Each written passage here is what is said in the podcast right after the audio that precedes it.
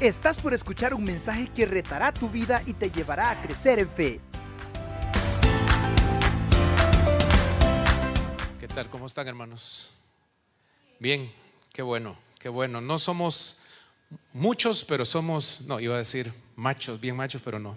También hay damas, así que, ¿verdad? Somos muchos y, no somos muchos, pero así con valor y con fe en el Señor, que pues estamos aquí con la disposición de poder aprender más de Él, conocerlo a través de su palabra. Y para todos los que están también en casa o, en sus vehículos o en otros lugares, esperamos que también estén con ese mismo deseo de aprender más de la palabra del Señor. Algunos también acompañando, sí, ¿verdad? La familia de nuestro hermano Orlando y su esposa. Queremos eh, continuar esta noche desarrollando la serie que está abarcando el tema de la libertad. La semana recién pasada estábamos hablando o aprendiendo acerca de lo que es el concepto de libertad, las implicaciones de vivir en libertad, que no quiere decir hacer lo que yo quiero, sino vivir como conviene, tomando las mejores decisiones conforme a la voluntad de Dios. Nos dimos cuenta que nosotros debemos vivir eh, en esa libertad basada en nuestros valores, en los valores de la fe cristiana que practicamos y que esto nos va a permitir disfrutar de la vida sin dañar a otros y sin causarnos daño tampoco a nosotros mismos. Sin, embargo, esta noche quiero que nos centremos un poco más en la vivencia, en la experiencia personal de, de la libertad, ya no solamente como un concepto, sino para que nosotros podamos aplicarlo a nuestras vidas y a la vida de nuestras familias. Vivir libres de las ataduras del sistema de este mundo vivir libres de nuestras propias debilidades, de nuestro propio cuerpo, nuestros propios pensamientos, vivir libres de las imposiciones de otros, pero sobre todo libre de nuestras propias cadenas cuando permanecemos atados a nuestro pasado.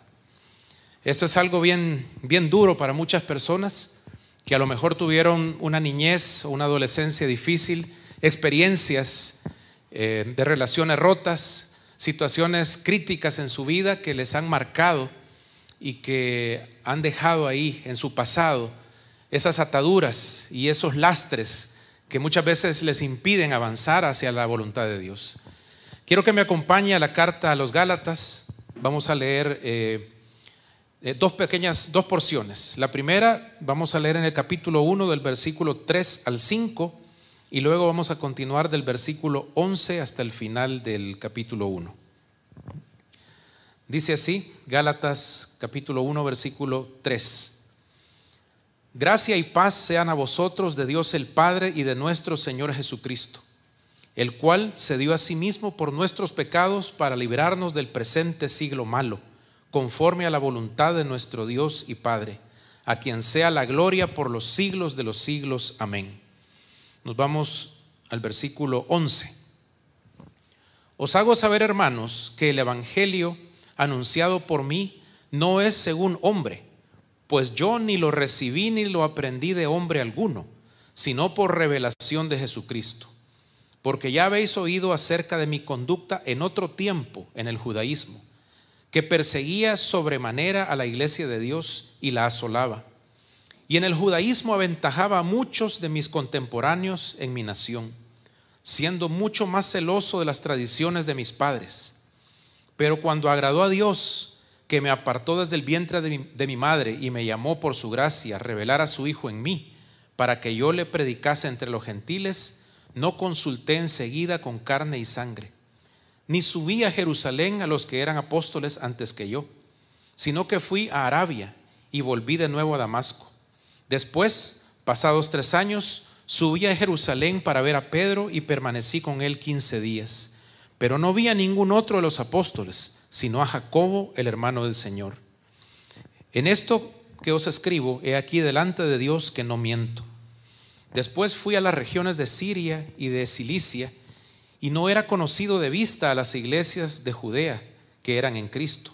Solamente oían decir, aquel que en otro tiempo nos perseguía, ahora predica la fe que en otro tiempo asolaba.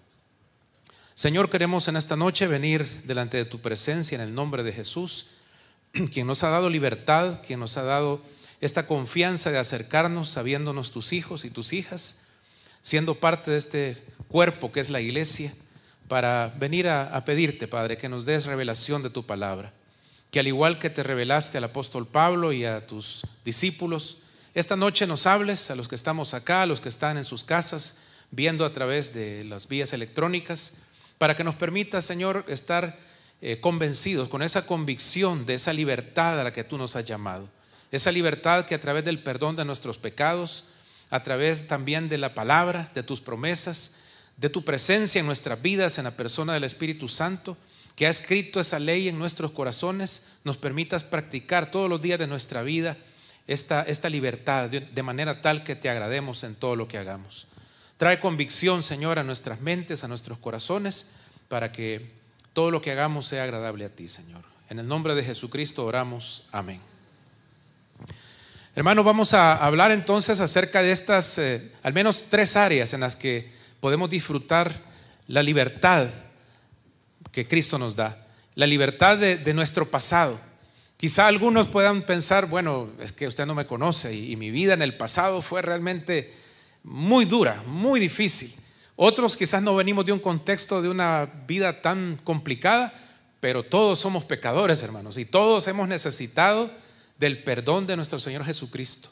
Nadie ha hecho méritos para poder pararse delante de Dios y decir, Señor, yo no, yo no he sido tan malo, yo no era tan pecador o tan pecadora. Nadie lo puede decir, eso lo sabemos por seguro. Pero el primer punto que quiero tocar esta noche es que debemos ser libres de las ataduras del pecado. Por medio del sacrificio único, perfecto y suficiente de Jesucristo en la cruz, nuestra deuda ha sido pagada, ha sido cancelada. Somos libres de culpa. Y como escribió el apóstol San Juan en su primera carta, capítulo 1, versículo 9, si confesamos nuestros pecados, Él es fiel y justo para perdonar nuestros pecados y limpiarnos de toda maldad. Cuando Jesucristo estaba en la cruz, exclamó, ha sido pagada la deuda, ha sido consumado, ha sido pagada. Y nosotros no tenemos ya eh, medio o, o tenemos que agregar algo más a aquello que el Señor ha hecho por nosotros. Nada más expresar nuestra fe y nuestra gratitud por esa ofrenda suficiente que Él llevó a cabo en la cruz del Calvario. Y entonces estar conscientes tener esa convicción por la fe de que ese sacrificio, esa ofrenda que Él presentó en el altar celestial, su sangre fue presentada en el altar celestial suficiente para cubrir y borrar los pecados de todos aquellos que confesamos nuestra fe en Jesucristo. Eso es todo lo que era necesario. Ninguno de nosotros, ni toda la humanidad junta haciendo sacrificios y esfuerzos, podríamos haber logrado eso. Pero el Señor Jesucristo, el Cordero de Dios que quita el pecado del mundo, lo hizo por nosotros. Y por eso podemos sentirnos y sabernos libres de culpa. Pero también no vivimos más atados a la ley natural del pecado que estaba escrito en, en nuestros cuerpos, en nuestra carne, ni tampoco sujetos a la ley de nuestros pensamientos, esclavos solamente de los deseos, así como los demás. Tampoco podemos estar todavía viviendo en las tradiciones, en los malos hábitos, en las malas costumbres que teníamos antes de conocer a Cristo. De eso también el Señor nos ha dado libertad y nos ha permitido ahora vivir de una manera diferente, renovando nuestros pensamientos, sustituyendo todo aquello que antes era oscuro, aquellas tendencias hacia el mal, llenarlo de la palabra del Señor, del conocimiento de la verdad revelada en este santo libro para poder entonces tener hábitos que nos ayuden a vivir una vida de rectitud, de santidad, que busca conocer cada día más de Dios. Y eso también nos hace libres, libres de los malos hábitos, libres de las ataduras del pecado, de vicios que por muchos años quizás muchos de nosotros arrastramos, pero que Jesucristo también rompió esas cadenas.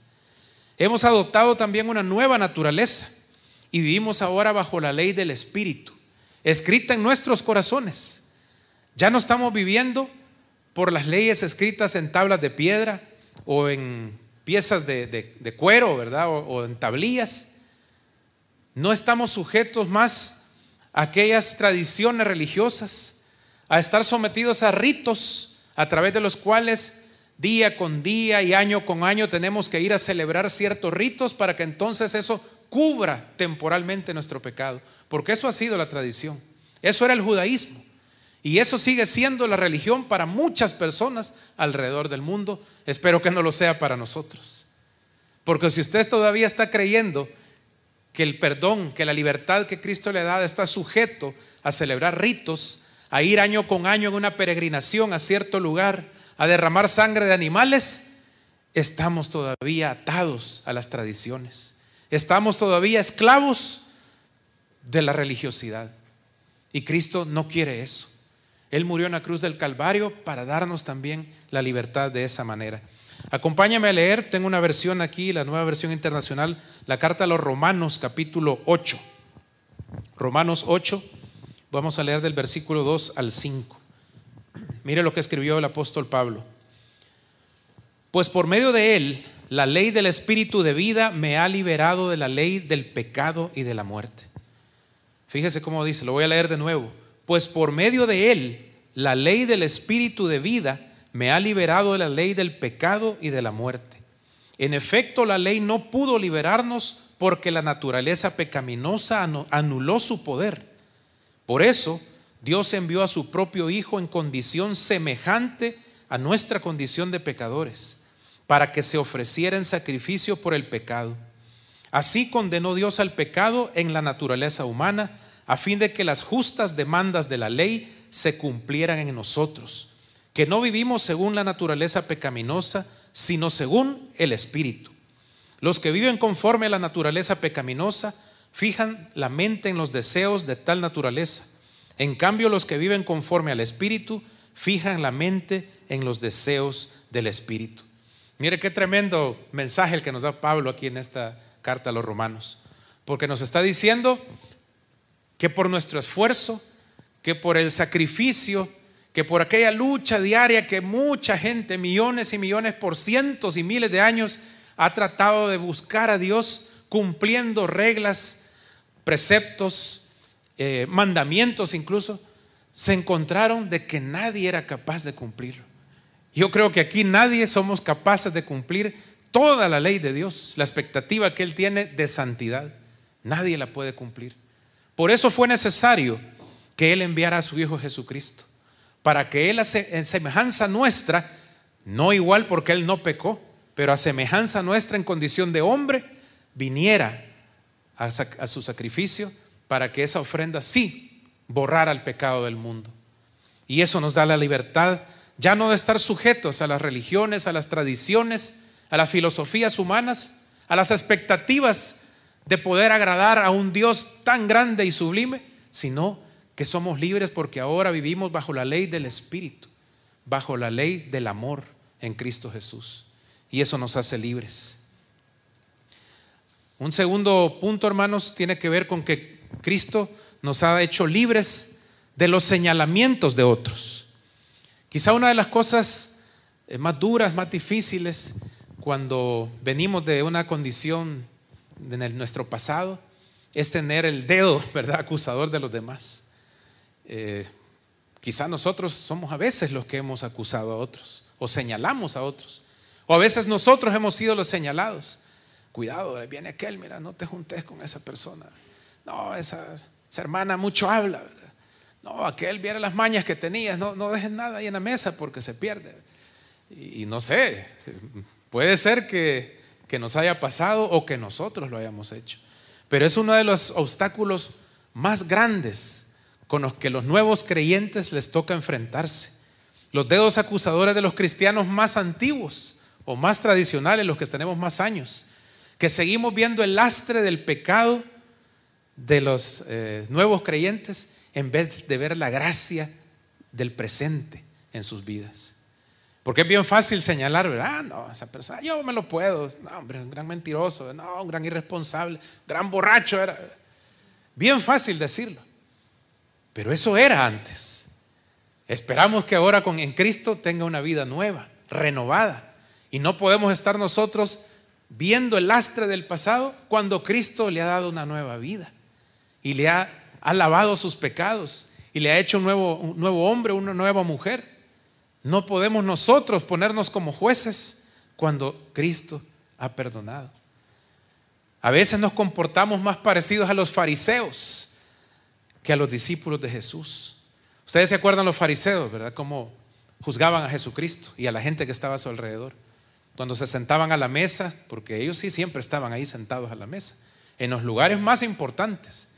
Y de pronto se acercaba un hombre recaudador de impuestos, o era en la casa de un recaudador de impuestos la, cena, o una mujer pecadora se acercaba a Jesús y lo tocaba, o un leproso venía y Jesucristo no solo se contentaba de sanarle, porque yo siempre me he preguntado, ¿verdad? Jesucristo, ¿cómo provocaba?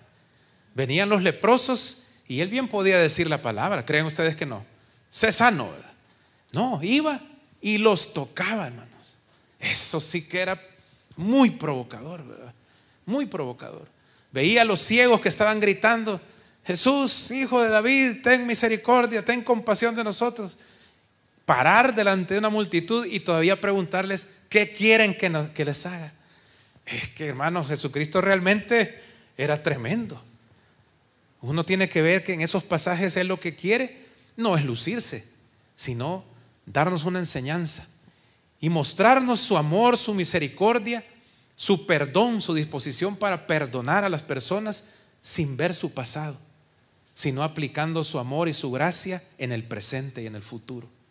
Por eso nosotros no podemos comportarnos como los fariseos, de seguir señalando, uy, mira quién viene a la iglesia, uy, mejor poner los libros ahí para que no se siente. No, no, no lo invitemos, esa persona muy mal hablada y no sé qué. o, reunirnos, ¿verdad? Nos invitan a veces. A veces nos invitan amigos, familia y, generalmente los domingos y no vamos a venir a la iglesia porque vamos a ir a una reunión donde estos amigos nos han invitado y tenemos que tomar una decisión. Y a veces la decisión se vuelve farisaica. Uy, no, si nos ven con esa gente, a saber qué van a decir de nosotros, mejor no vayamos. ¿Verdad? y a veces son decisiones difíciles, pero mire que Jesucristo nos hace libres de los señalamientos y los dedos acusadores de otros. Hechos capítulo 9, lo que acabamos de leer en Gálatas se complementa con lo que vamos a leer ahorita en Hechos capítulo 9. El apóstol Pablo tiene un encuentro personal con Jesucristo y es una conversión realmente maravillosa y única porque no es que vino alguien a predicarle al apóstol Pablo. Él se encuentra cara a cara con Jesucristo y es confrontado por él, diciéndole, ¿por qué me persigues? Pero luego de su conversión, Dios busca a uno de sus siervos para enviarlo. Y miren lo que sucede. Hechos 9, capítulo 9, versículo 10. Había entonces en Damasco un discípulo llamado Ananías, a quien el Señor dijo en visión, Ananías, y él respondió, heme aquí, Señor. Y el Señor le dijo, levántate y ve a la calle que se llama derecha, y busca en casa de Judas a uno llamado Saulo de Tarso, porque he aquí él ora. Y ha visto en visión a un varón llamado Ananías que entra y le pone las manos encima para que recobre la vista. Y mire la respuesta de Ananías. Entonces Ananías respondió, Señor, he oído de muchos acerca de este hombre cuántos males ha hecho a tus santos en Jerusalén. Y aún aquí tiene autoridad de los principales sacerdotes para prender a todos los que invocan tu nombre. ¿Qué les parece esa respuesta? Fíjese, si, nos fijamos bien lo que está diciendo, ojalá pudiera yo eh, decir el tono en el que Ananías respondió, porque él es un siervo de Dios y le está diciendo, heme aquí, Señor, él está dispuesto. Pero cuando Dios le dice a quién tiene que ir a visitar, la respuesta de Ananías es, yo le pondría ahí, ¿verdad? Ay, Señor, yo he oído de muchos, oiga, mucha gente hablaba del pasado de Pablo. He oído de muchos acerca de este hombre. ¿Cuántos males ha hecho a tus santos en Jerusalén? Entre paréntesis, Ananías está diciendo, mejor no voy, Señor, es peligroso. Este hombre es malo. Ha metido a muchos a la cárcel, ha consentido en la muerte de tus santos. Mejor no voy. Yo eso alcanzo a leer entre líneas. Consta, esto no es palabra de Dios, ¿verdad? pero yo estoy leyendo entre líneas lo que Ananías le quiere expresar al Señor. Y le está diciendo, he oído de muchos, no solo es cosa mía, Señor. Muchos pueden señalar al apóstol Pablo, bueno, en aquel tiempo no era el apóstol Pablo, era Saulo. Muchos pueden señalar su pasado. Ese hombre es malo. Ese hombre persigue la iglesia. Pero mire la respuesta del Señor en el 15. El Señor le dijo, ve, porque instrumento escogido me es este, para llevar mi nombre en presencia de los gentiles y de reyes y de los hijos de Israel, porque yo le mostraré cuánto le es necesario padecer por mi nombre. Ahí está la respuesta de Dios. Él está llevando a cabo su plan, está llevando su plan no solamente de salvación, de redención de este hombre, sino su propósito para que ese hombre que tanto mal le hizo a la iglesia, ahora sea un instrumento en las manos de Dios para llevar el Evangelio hasta lo último de la tierra. Y delante de reyes también y de sacerdotes. Y ya sabemos nosotros lo que pasó después. Pero sin duda el apóstol Pablo recibió revelación directamente, en primer lugar, de Jesucristo para su conversión. Y luego del Espíritu Santo y no de los discípulos, porque le tenían miedo en esos primeros años. Le tenían miedo. Lo que leíamos en Gálatas, ¿verdad? Ya en el primer texto que leímos es que él dice que no recibió, no aprendí de hombre alguno, sino por revelación de Jesucristo. ¿Por qué, hermanos? Porque nuestra tendencia es anclarnos en el pasado de las personas.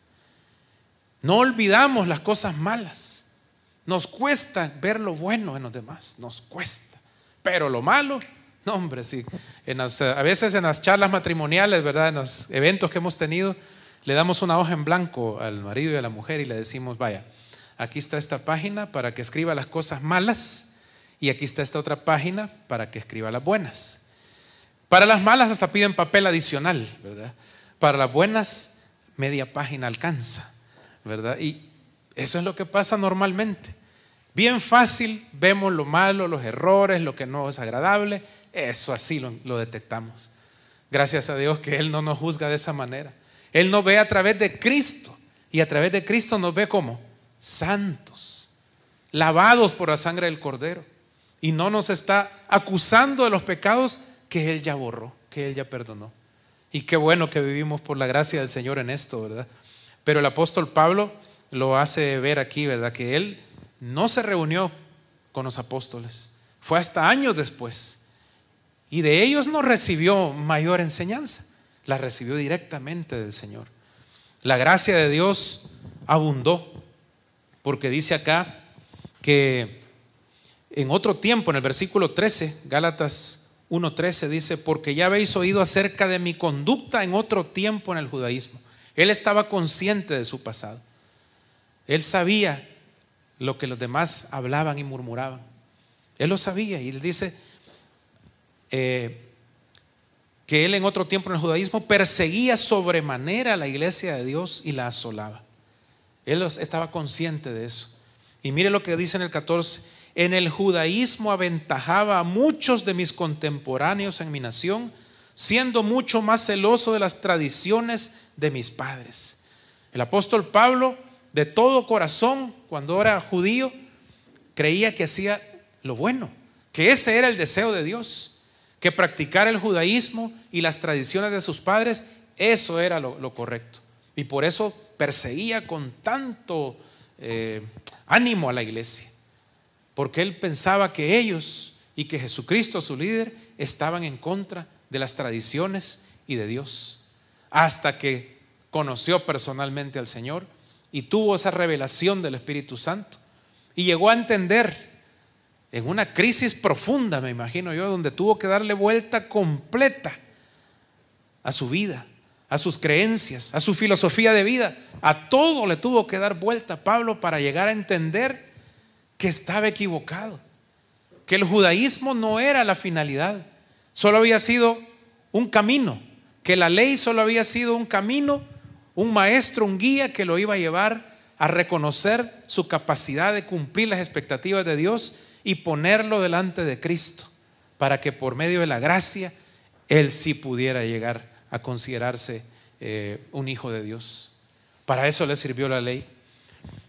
Voy a leerles eh, otro pasaje y si tiene su Biblia, búsquelo, segunda a los Corintios. Este es un pasaje muy conocido, capítulo 5. Vamos a leer versículo 16 en adelante, para que usted vea lo que el apóstol Pablo llega a decir cuando él comprende en qué consiste esa gracia del Señor que nos hace libres del pasado y de los señalamientos de los demás. Dice 2 Corintios 5, 16. Así que de ahora en adelante no consideramos a nadie según criterios meramente humanos. Mire lo que dice. Ahora yo ya no juzgo a nadie en base a los criterios humanos. ¿Cuáles son los criterios humanos? Esto que hemos estado hablando. Tradiciones, filosofías, señalamientos, eh, cuestiones de que no me gusta, no me agrada. Él dice, ya no consideramos a nadie según esos criterios. Aunque antes conocimos a Cristo de esta manera, ya no lo conocemos así, dice. A mismo Jesucristo, Él lo juzgaba antes como un opositor al, al plan de Dios a través del judaísmo. Pero ahora dice, ya no lo conocemos así. Por lo tanto, miren la conclusión, y este versículo, este sí es bien conocido. Si alguno está en Cristo, es una nueva creación. Lo viejo ha pasado y ha llegado lo nuevo. Ese versículo tan conocido está en el contexto de lo que estamos leyendo más atrás. Ya no considerarnos ni nosotros mismos ni a los demás en el pasado, anclados en el pecado, anclados a la religión, a la tradición, a los ritos, sino libres ahora en Cristo. Ahí llegó lo nuevo, llegó la vida nueva. Todo esto proviene de Dios, no es cuestión de la iglesia, de los hombres, de los judíos, todo esto es un plan de Dios, quien por medio de Cristo nos reconcilió consigo mismo y nos dio el ministerio de la reconciliación. Esto es, o sea, ¿en qué consiste? Que en Cristo Dios estaba reconciliando al mundo consigo mismo, no tomándole en cuenta sus pecados y encargándonos a nosotros el mensaje de la reconciliación. Así que hermanos, no tenemos el ministerio de ser jueces, sino de ser embajadores y de traer el mensaje de amor y de libertad que Jesucristo nos ha dado. Ese es nuestro ministerio como iglesia, el ministerio de la reconciliación, no de la acusación, no de la condenación. Eso fue en otros tiempos, pero no es nuestro ministerio. Y en tercer lugar, hermanos, vamos a hablar también de cómo ser libres de las cadenas del pasado. A veces el peor lastre que arrastramos es nuestra propia culpa. Olvidamos o dejamos de lado que Jesús ha borrado la lista de pecados que nos inculpaba. Y Romanos 8.1 dice que no hay condenación para los que están en Cristo Jesús. No hay condenación. Y hay una serie de textos que nos enseña la doctrina que nos deberían dar una convicción firme de saber que una vez hemos creído en Jesucristo, su sacrificio, su sangre preciosa es suficiente para limpiarnos de todo pecado. No hay condenación. No hay volver al pasado. Andar cargando el cuerpo de muerte, como lo llamaba Pablo. Eso ya no. Eso era antes de la gracia. Eso era antes de conocer eh, el poder del Espíritu Santo. Cuando nosotros por nuestros propios medios queremos justificarnos delante de Dios, entonces seguimos siendo esclavos de nuestra propia culpa y andamos cargando a nuestras espaldas el cuerpo de muerte. Cuando Pablo expresa miserable de mí, ¿quién me librará de este cuerpo de muerte? Está hablando de esa culpa del pasado que pretendemos llevar en nuestras propias espaldas, olvidándonos que Cristo ya hizo todo lo que era necesario para limpiarnos de pecado. Pero muchas veces Seguimos inculpándonos nosotros mismos. No, yo no. Mi hermano quiere colaborar en el ministerio, ¿verdad? No, yo, hermano, usted no me ha conocido, viera qué malo era. No, yo, demasiado oscuro mi pasado como para considerarme, ¿verdad? No, mejor me siento allá en la última banca, ¿verdad? De la iglesia para no tener nada que ver. He sido demasiado pecador o pecadora y, y no quiero nada que ver. Pero Dios no nos ha llamado a eso nos ha llamado a ser nuevas criaturas y a heredar esa nueva naturaleza. Por supuesto, no es por méritos propios, y ya lo dijimos, ¿verdad? Ni por ritos, ni por tradiciones, ni por sacrificios que a veces las personas pretendemos hacer. Es por la sangre de nuestro Señor que nuestro pasado no cuenta más. Esa es la realidad de las cosas. Encontré esta, este pensamiento, no sé quién es el autor, pero decía así, no sé si está por acá. Dice, es posible que no habrá un borrador para corregir las consecuencias del pasado, pero seguro siempre habrá un lápiz para escribir tu futuro. Y ese me gustó mucho, porque es posible que las consecuencias de nuestra vida pasada todavía estén por ahí de vez en cuando. Y hay que hacerse responsables. No estamos hablando del pecado, de las consecuencias. Pero siempre habrá un lápiz que Dios lo va a tomar en sus manos para escribir nuestro futuro y darnos una nueva oportunidad. Primero a los Corintios, busquemos hermanos, primero a los Corintios capítulo 15. Vamos a leer del versículo 7 al 10. Aquí el apóstol Pablo está hablando otra vez de su pasado y de su presente. Y aquí expresa algo muy importante. Dice, 1 Corintios 15, 7, luego se apareció a Jacobo, más tarde a todos los apóstoles, y por último, como a uno nacido fuera de tiempo, o un abortivo, como dicen otras, se me apareció también a mí. Y mire lo que dice, admito que yo soy el más insignificante de los apóstoles, y que ni siquiera merezco ser llamado apóstol porque perseguía la iglesia de Dios. Y si paráramos ahí diríamos, parece que Pablo todavía siente una gran culpa, todavía anda cargando ese, ese lastre, ese saco lleno de arena en sus espaldas, cuando se, se menciona esto. Pero, la palabra que sigue, a veces el pero es para cosas malas, pero en este caso es para cosas buenas. Pero por la gracia de Dios soy lo que soy y la gracia que Él me concedió no fue infructuosa. Al contrario, con más tesón que todos ellos, aunque no yo, sino la gracia de Dios que está conmigo, trabajé más que los otros. Imagínense. Aquí está la, la libertad para Pablo. Reconocemos, y él reconocía, que su pasado había sido difícil, que él había perseguido la iglesia, que ni siquiera debería ser considerado apóstol por el daño que le causó la iglesia en el inicio. Pero por la gracia de Dios soy lo que soy. Y creo que cada uno de nosotros podemos decir eso. Por la gracia de Dios soy lo que soy. Pero no solo se quedó en decirlo. Dice que trabajó más que todos los demás. No yo, dice, sino la gracia de Dios que está conmigo. ¿Qué debemos hacer entonces, hermanos? ¿Qué debemos hacer? Número uno, eche mano de la gracia del Señor cada día por medio de la oración. Cada día necesitamos ir delante del Señor, como lo hacía Pablo seguramente, ir delante de Él a confesar nuestros pecados, aquellos pecados en nuestro diario caminar, se ensucian nuestros pies en el andar, Y de pronto pecamos también. Pero podemos ir delante del trono de la gracia para recibir también perdón de nuestros pecados diariamente, confesarlos y estar limpios y en comunión con Dios pero también para recibir de Él esa revelación de cuál es su voluntad y su propósito para nuestras vidas, para que podamos caminar también en esa libertad sin ataduras, sin señalamientos, sin sacos de culpa en nuestras espaldas. Otra cosa que debemos hacer, servirle con gozo y gratitud, así como lo hizo Pablo. Él dice que no solamente estaba consciente de que la gracia del Señor le hacía eh, ser quien era en ese momento, apóstol, de la iglesia, sino que le llevó a trabajar más duro, con más tesón que todos los demás. Y qué bonito, ¿verdad? Porque el que, el que más debe, más se le perdona y más sirve. Y de, eso se trata.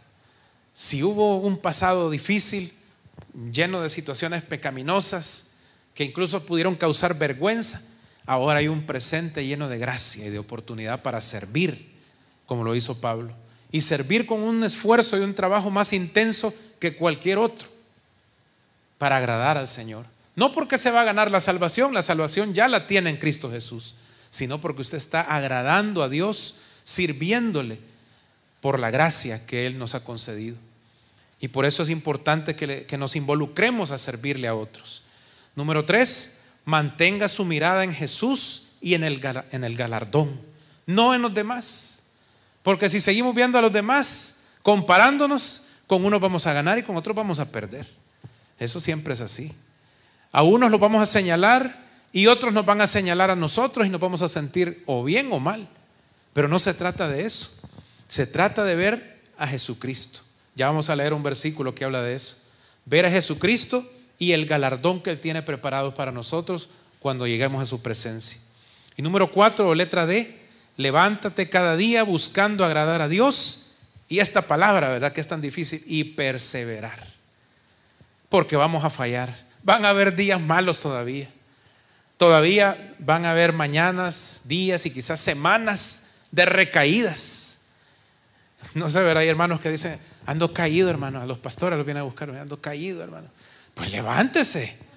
¿Cuándo ha visto usted que un niño se cae y se queda tirado? O, si usted se cae y se tropieza, la solución sea quedarse ahí en el suelo permanentemente.